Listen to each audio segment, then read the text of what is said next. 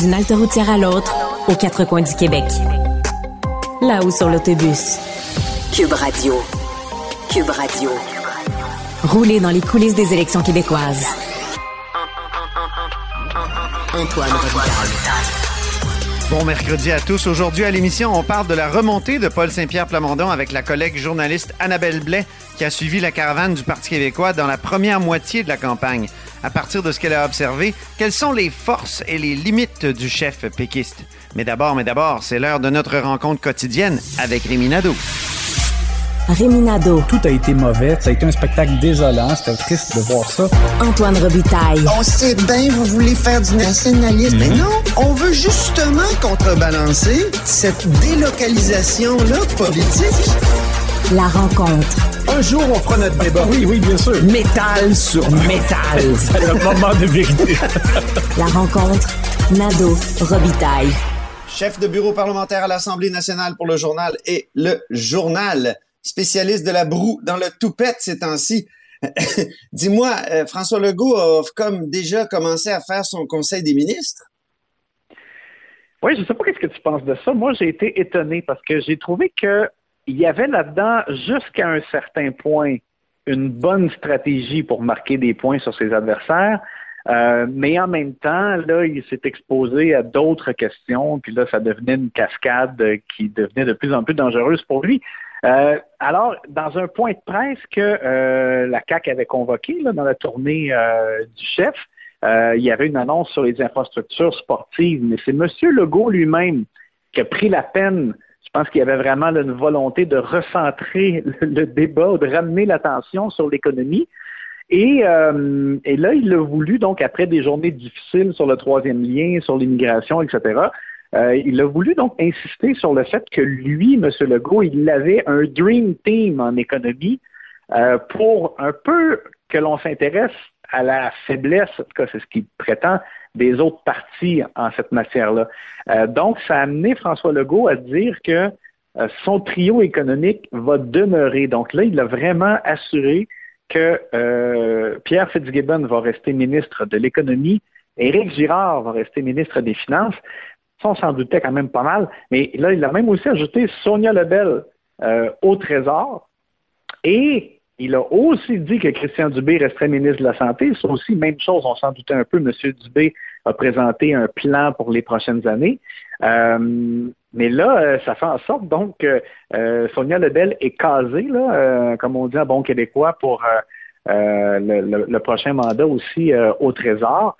Donc, c'est extrêmement particulier parce que on sait à quel point il y a des candidats vedettes qui ont été recrutés par la CAC et qui vont vouloir des postes et euh, ça va faire donc une partie de bras de fer pour euh, les postes qui restent disponibles. Mais là, on apprend qu'il y en a plusieurs qui sont déjà, euh, qui vont rester occupés par ceux qui étaient sur ces chaises-là.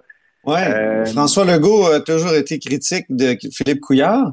Mais en 2018, on se souviendra que déjà, Philippe Couillard avait annoncé que Gertrude Bourdon serait ministre de la Santé si les libéraux étaient reportés au pouvoir. Puis il avait dit Gaétan Barrette, là, je ne le mettrai pas à la santé, il va être au trésor. C'est ce qu'il réclamait.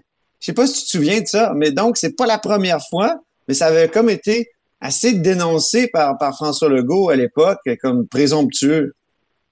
Oui, ben c'est ça. J'allais te dire que moi aussi, j'avais ce même souvenir-là qui était euh, qui était quand même euh, une nouveauté. Là, pour, pour nous qui couvrons la politique depuis des années et des années, on n'avait pas vu ce, ce genre de stratégie euh, dans ce cas-ci, c'était que M. Couillard voulait montrer aux Québécois que Gaétan Barrette ne serait plus ministre de la Santé. Oui. Euh, c'était l'homme le plus impopulaire du Québec.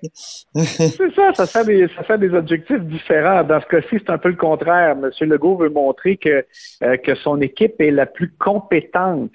En même temps, honnêtement, dans le cas de M. Dubé, oui, on, on, avait parlé d'une candidature vedette, euh, mais tu sais, Pierre Fitzgibbon, là, pour euh, euh, comme un des mortels, c'était pas quelqu'un de connu, c'est quelqu'un qui, a dû faire ses preuves aussi, c'est comme n'importe quel. Mais, mais Christian Dubé, oui. Mais Christian Dubé, oui, il, est toujours, il trône au sommet des, des palmarès de personnalité. en tout cas, les derniers, là, moi j'ai écrit là-dessus, puis il était comme tout de suite après François Legault, donc c'est c'est vraiment, comme tu dis, pour attirer le vote des gens, là, parce qu'il est connu et aimé. Exactement. Et euh, mais là, c'est ce qui est très particulier, c'est que dans le cas de Jean-François Robert, les journalistes qui étaient sur place ont bien fait de poser d'autres questions en disant OK, mais là, ça veut dire que c'est immuable. Dans le cas de M. Robert, est-ce que c'est la même chose? C'est le Dream Team? Puis là, M. Legault a dit non, tu sais, parce que il dit oui, on a, on a, on a M. Robert, Isabelle Charret. Isabelle Charret était euh, déléguée euh, à l'éducation, le plus responsable des sports. Euh, mais là, il dit, il y en a d'autres qui arrivent. On a l'embarras du choix. Il y en a plein. On a une présidente de syndicat des professeurs. On a, un ancien directeur d'école. Euh, donc là, ça, ça montrait que il y en a qui sont assurés de rester là où ils étaient. Et, et d'autre part, M. Legault dit il n'y a personne qui a une job garantie à la CAC. Il, venait de faire exactement, il venait de dire exactement le contraire pour, ceux qui, qui l'ont décidé de maintenir dans, dans leur fonction. Alors, euh, c'est vraiment, euh, j'ai trouvé que c'était vraiment risqué. Autre chose aussi, c'est qu'il a dit que c'était pas impossible qu'il y ait deux ministres sur la rive sud de Québec. Euh, ça, ça sous-entendait comme de dire Bernard Drinville, Martine Biron dans Lévis et Chute de la Chaudière seraient ministres. Moi, honnêtement, tout juste avant le début de la campagne, ben, en fait, au, au début, là, lorsque ça euh, on, avait confirmé la candidature de Martine Biron. J'avais des informations qui me disaient que c'est pas quelqu'un euh, qui nécessairement qu'il faut penser qu'il va être ministre euh, en arrivant. On semblait comme diminuer les attentes à ce sujet-là. Puis là, cette déclaration-là de M. Legault, j'ai trouvé ça surprenant. Et ça, forcément, ça met des gens dans son équipe à la CAQ un peu sur les dents parce que, c'est sûr que Joël Boutin, par exemple, doit penser qu'elle peut être ministre à Québec. Geneviève Guilbeault va rester ministre. Jonathan Julien, eh ben, il y a Éric Kerr, il y a, bon, alors, ça fait beaucoup, beaucoup de monde pour Québec, je veux dire, Appalaches, euh, mm. qui, euh, qui soit, sont, sont des ministres sortants ou qui ont des aspirations.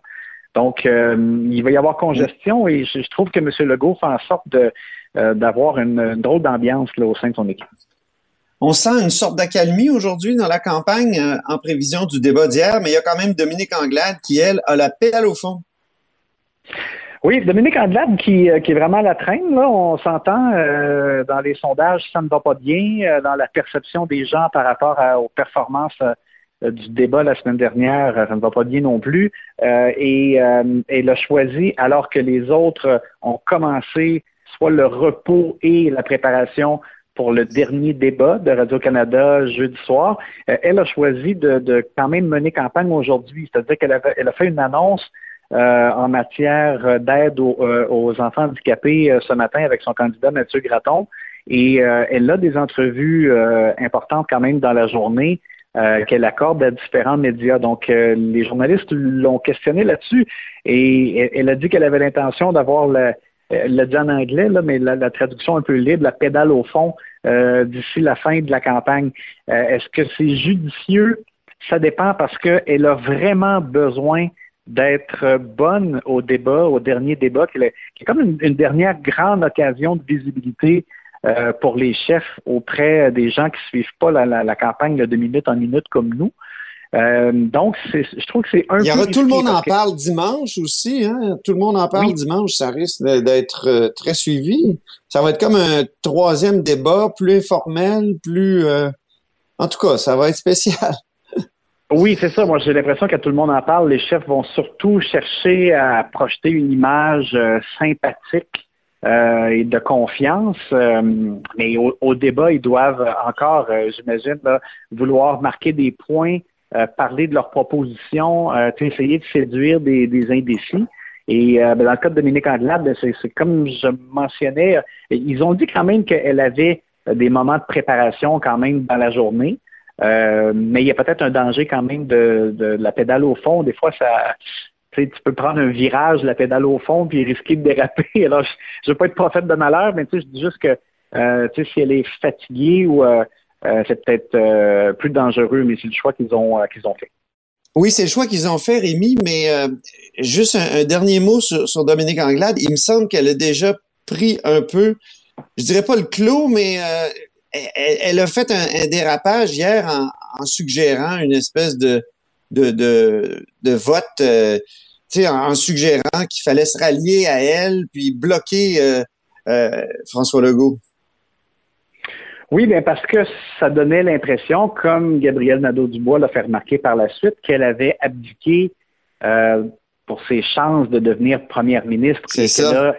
elle, disait, euh, ben pour avoir une meilleure opposition, une opposition plus forte, votez pour moi. Euh, donc là, c'est sûr qu'effectivement, elle, elle, a montré euh, avec un certain réalisme, parce qu'on sait qu'elle que n'a pas de chance de, former un gouvernement, là, euh, mais euh, qu'elle devrait être la meilleure pour être la chef de l'opposition officielle. Et on sait que M. Nadeau-Dubois a commencé aussi à, marcher sur ce terrain-là en disant qu'elle n'avait pas livré la marchandise comme chef de l'opposition officielle jusqu'ici. Donc on voit là, que je pense que plus ça va, il y aura quand même aussi cette, bataille-là en arrière-plan. Parlons en terminant, euh, parlons en terminant du convoi dehors la CAC. Il y a des risques là. c'est le fameux convoi qui doit se rendre dans l'Assomption, dans la circonscription du Premier ministre, le 1er octobre. Oui, et, vraiment, je suis un peu perplexe. Je, me demande si ce sera euh, vraiment euh, populaire, dans le sens qu'il y aura une forte participation ou pas. Il y en a qui le comparent un peu comme au convoi de la liberté qui avait paralysé Ottawa. Euh, donc, il y a une page Facebook qui parle de cet événement-là, qui est mis sur pied, des gens qui partiraient de différentes régions pour se rendre dans la, circonscription de François Legault et manifester. Et il y a quand même un, danger. Nous, on a, tenté de parler aux organisateurs. mon collègue de l'agence QMI, Gabriel Côté, et je te dirais, bon, les, les gens qui l'ont parlé, ils ont dit, on a fait nos recherches sur l'agence QMI, on a préféré ne pas vous donner d'entrevue. Ce qui ben voyons donc. Oui, ce qui est vraiment euh, étrange. Euh, mais on, cherchait en même temps à leur faire comprendre qu'il y a peut-être une possibilité qui, euh, déroge à la loi électorale. et ça, ce ne serait pas leur avantage parce qu'ils deviendraient passibles d'amende. Mais c'est vraiment un risque parce qu'on a vérifié au bureau du DGEQ, ils nous disent que si il y a des dépenses qui sont encourues, et qui ne sont pas euh, signés par un agent officiel de parti, ce qui n'est pas le cas là présentement, euh, pour ou contre un parti, et là c'est vraiment contre un parti, c'est dehors la CAQ, ben à ce moment-là, ça, devient comme une dépense électorale illégale.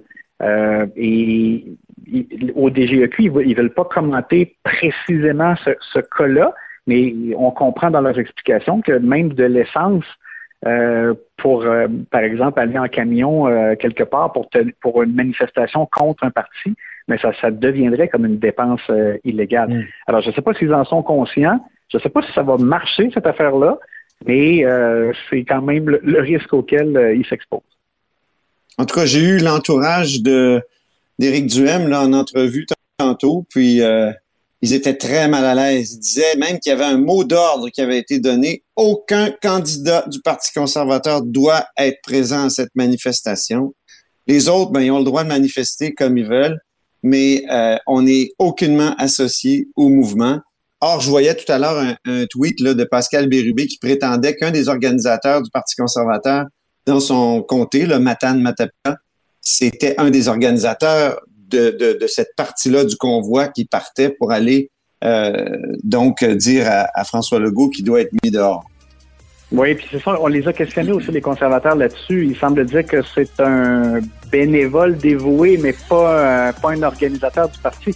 Mais tu sais, c'est sûr que la ligne est un peu mince, là. Ils ont, ils ont dit que c'est qu'il n'avait rien à voir avec l'organisation de cette manifestation.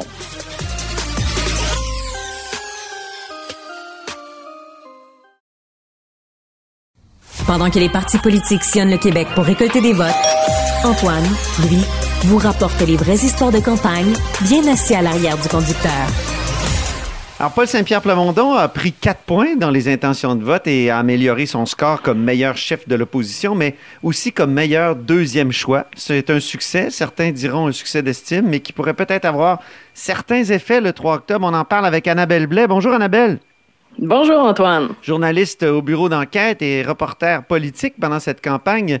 Dis-moi, Annabelle, tu as suivi euh, toute la première partie de la campagne du PQ. Est-ce que tu vois des raisons dans ce que tu as pu observer qui, pourraient expliquer cette petite croissance du Parti québécois et de Paul Saint-Pierre Plamondon? Oui, bien, c'est ça, tu le dis pour l'instant, c'est un succès d'estime. Euh, Paul Saint-Pierre Plamondon a commencé la campagne avec un déficit de notoriété. Et donc là, il y a eu accès ben, à des débats nationaux à, TVA. cette semaine, ça va être Radio-Canada, mais il avait aussi participé à une autre émission de Radio, euh, Radio-Canada en début de campagne. Donc, tu sais, il commence à se faire connaître. Euh, fait c'est sûr que comme il partait d'un petit peu plus loin, ben il gagne des points parce que la télévision, ça, ça fait connaître. Puis il faut dire, bon, en campagne électorale, il fait le tour du Québec, là, donc il commence à se faire connaître. Et, je pense que c'est ça qu'on observe. Puis il est bon, tu sais, dans, dans les débats, il y a eu des bonnes critiques, les mhm. commentateurs, tout ça. Donc c'est sûr que ça fait bien paraître, ça fait bouger euh, un peu l'aiguille. Mais je dirais que sur le terrain, est-ce que ça paraît? Ben moi dans les premiers 20 jours de campagne, c'est difficile à dire. De un, parce que euh, Paul Saint-Pierre Plamondon fait très peu de bains de foule. Euh, en 20 jours, nous, on en a fait deux. Et tu sais, comme journaliste, c'est là qu'on assiste un peu à la réaction du public et qu'on voit, tu sais, est-ce que le, chef passe bien, est-ce qu'il y a du charisme, est-ce que les gens euh, se l'approprient ou s'approchent de lui? Euh, dans le premier bain de foule que j'ai vu euh, à, Québec, ça faisait peut-être sept jours. Il se promenait sur la rue Saint-Jean. Et puis là, j'entendais les gens dire Ah, c'est le monsieur au nom composé, là, le gars du PQ. Donc, on voyait. Pas beaucoup, hein, ouais. Non, c'est ça. On voyait qu'il gagnerait à être un peu plus connu. C'est le monsieur au nom composé, OK, bon, au moins l'associer au PQ, mais on voyait le travail qui restait à faire. Il semblait quand même ben, bon avec les gens. Euh, mais mais, mais c'est ça, en fait, c'est que euh, les gens, ils ne vont pas nécessairement vers eux. Quand on était sur, la rue Saint-Jean, un moment, il y avait une, petite, foule qui, qui écoutait un, un, concert. Et puis là, il a dit, oh non, non, on va pas aller les déranger. Les gens sont là pour écouter de la musique. je me disais, oui, mais en même temps, tu es en campagne, vas-y, fonce. Donc, euh, euh, et, et, je me demande, c'est ça, c'est quoi le comment son charisme qui, qui, qui, paraît bien à la télé, son discours, jusqu'où il peut aller chercher euh, les gens parce que je, je, c'est quelqu'un qui aime beaucoup expliquer, qui aime beaucoup réfléchir, qui a une approche un peu pédagogique euh, de, de, de, la politique. Donc, tu sais, il aime beaucoup discuter des institutions, le rôle de, de tout ça. Puis on voit que ça le passionne, mais il faut aller faire vibrer aussi un peu la corde sensible, mm. le, le, cœur des gens. Et c'est cette partie-là qui, en 20 jours, d'après moi, c'était un chemin qui n'était pas encore... Euh, accompli. Je te donne un exemple. un, moment, quand on est allé euh, au bureau du directeur euh, général des élections, dans sa circonscription, dans Camille Lorrain, pour confirmer sa candidature, il est sorti du bureau et là, il y a un électeur qui s'est approché et il avait envie de lui parler. Il lui dit, ah, Monsieur Saint-Pierre Blandon, j'ai beaucoup aimé votre sortie sur le fait qu'il faut pas mettre les drapeaux du Québec en berne à cause de la reine et morte. Et, il voulait lui traduire quelque chose, il voulait lui expliquer, qu'il avait envie de vivre son moment avec euh, le chef. Et puis, M. Saint-Pierre Blamondon, son, son, réflexe, il a comme interrompu l'électeur pour lui parler de l'historique du drapeau du Québec.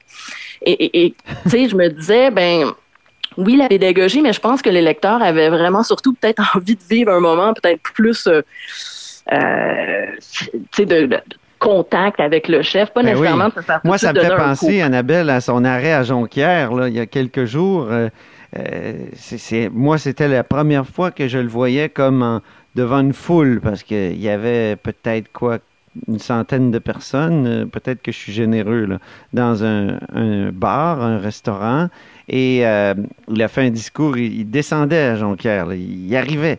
Et dans le discours, c'était très, très cérébral. Pas une mm-hmm. mention du Saguenay-Lac-Saint-Jean, pas une mention de ces, euh, de ces candidats non plus. Alors, les candidats, c'est sûr qu'ils avaient parlé avant, m'a-t-on dit, mais quand même, il n'y avait pas. Et, j'ai parlé à des, à des péquistes de la place là, qui disaient Ah, ben oui, il, est bon, là, mais euh, tu sais. Il est très cérébral, hein? Puis il reste pas longtemps. non, il reste pas longtemps, c'est vrai.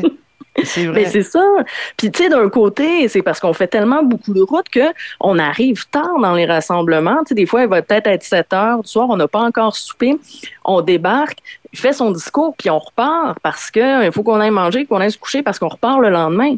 C'est très vite. Il reste pas après pour serrer la main avec les militants, discuter. Puis même à un moment qu'on était euh, euh, c'était à Rouen-Noranda. On est arrivé, c'était expéditif. Et justement, au moment de repartir, il y, a une dame qui dit à, l'animateur euh, ben, Coudon, c'était expéditif, hein? Euh, oui, oui.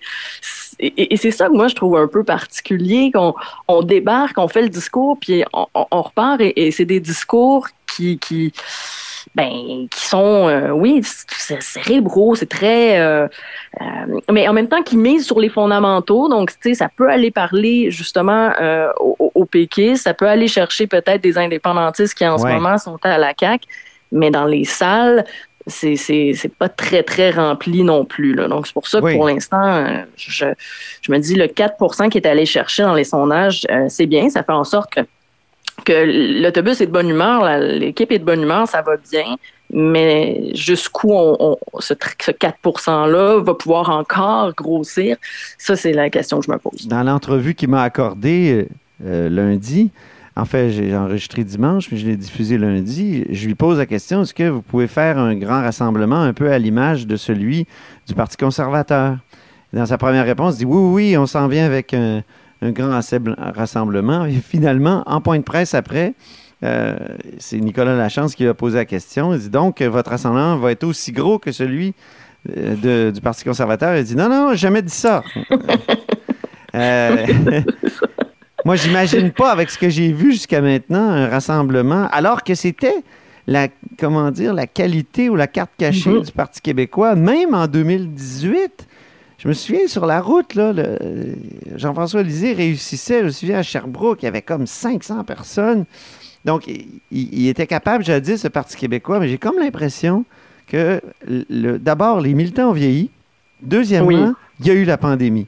Donc, ça, c'est très dur pour les vieux partis. Puis j'ai observé la même chose au Parti libéral.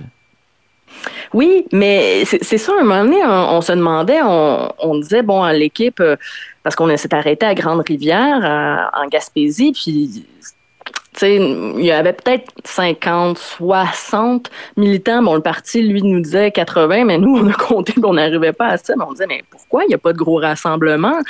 Et il nous disait, oh, mais hier, euh, à Grande-Rivière, c'était pas tant un rassemblement, c'était plus une visite du local électoral de Mégane ouais. Perry-Melançon. C'était comme, ouais, mais là, c'est quoi la différence? Tout le monde est quand même assis à écouter un discours, puis euh, il y, a des petits gâteaux servis, tu sais. Bon, à un moment, on peut jouer sur les mots, mais il n'y a, pas un sentiment de, de, de, de mouvement de foule, d'intérêt. Justement, quand on parlait de faire un grand rassemblement, je me suis demandé, peut-il aller chercher 3000 personnes et où encore, dans quelle région il irait pour, ça? Parce que, bon, la Gaspésie, c'est quand même un des derniers euh, bastions du PQ. Puis, tu sais, quand on a vu que les rassemblements n'étaient pas plus élevés qu'ailleurs, on a commencé à se dire, ouais, c'est, c'est, pas les grands jours non plus.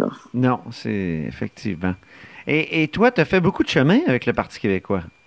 Oui, on n'a pas arrêté. Euh, on a passé quand même beaucoup de temps à Montréal parce que Paul Saint-Pierre Plamondon est candidat dans Camille Lorrain. Euh, puis c'est, loin d'être gagné. Hein. Il est troisième. Le meneur, c'est le député sortant euh, Richard Campos, suivi de Québec solidaire. Donc, lui, il est troisième. Donc, on a passé du temps à Montréal. On a fait, on, après, on est allé en Outaouais. On est allé en Gaspésie. On a fait le tour de la Gaspésie, le bas du fleuve aussi. Puis, euh, la BTB. Fait que on, on, roulait, là. C'était des grosses journées. Euh, euh, en Gaspésie, on était dans l'autobus à 7 heures le matin, puis on arrivait à l'hôtel, on, se couchait à 11 heures. Là, donc, c'était quand même éreintant. Mais on pouvait même faire des fois deux annonces par jour, plus une mêlée. Donc, on était rendu des fois à trois points de presse. Donc, on avait de quoi écrire. Ça, c'est certain. Euh, puis ça ça, ça, fatigue un peu, mais comme l'ambiance est bonne parce que pendant que j'étais là, on est passé, c'est ça, le, le, parti était à 9% au début de la campagne, puis il montait à 11, donc il voyait que ça montait. Donc, euh, c'était de bonne humeur, puis tant mieux, hein, parce qu'au Parti québécois, les journalistes sont dans le même autobus que le chef. Oui, j'ai vécu ça là, dans la dernière semaine, ouf! Faut que l'ambiance soit bonne. ça fait deux semaines, en fait, que je vis ça, Annabelle. Moi, j'ai, ça fait, j'ai été avec euh, l'autobus du, chef du Parti conservateur euh, la semaine d'avant. C'est la même chose.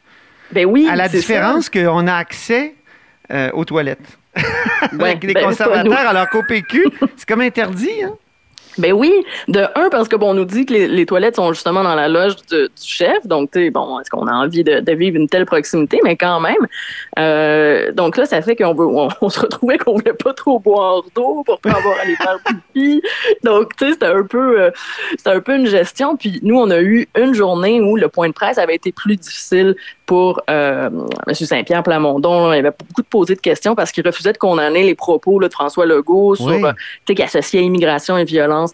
Donc là, on était plusieurs journalistes à insister là-dessus. Donc, et on se sentait irrité. Puis quand on est rentré dans l'autobus, mais on continuait à écouter comme l'enregistrement du point de presse à répétition pour entendre chaque virgule de la question. Puis là, on sentait que c'était tendu. Oui, hein? Fait qu'on disait, ouf, une chance que toutes les journées sont pas comme ça, parce que être dans le même bus, c'est, ce serait, ce serait lourd, mais bon, finalement, le lendemain, euh, euh, la reine est décédée, donc ça a été réglé rapidement. On a passé à d'autres choses. mais justement, tu, tu, soulèves quelque chose d'intéressant, euh, et il veut pas attaquer souvent.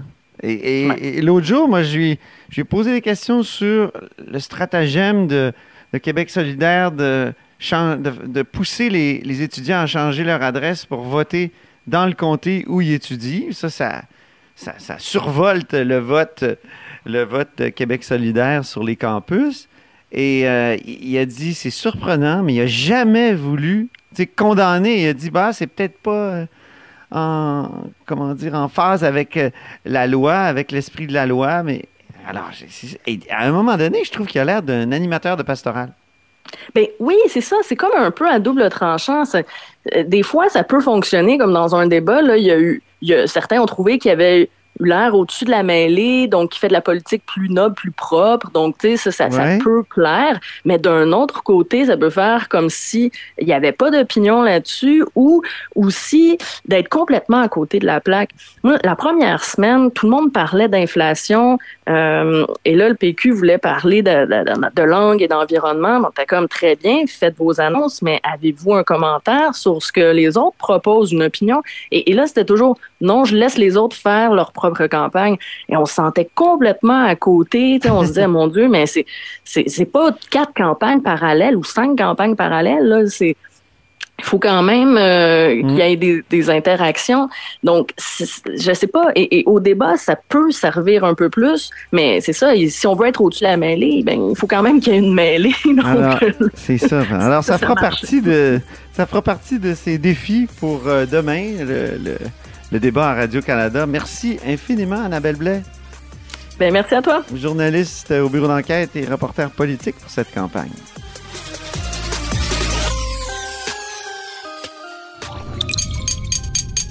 Cube Radio.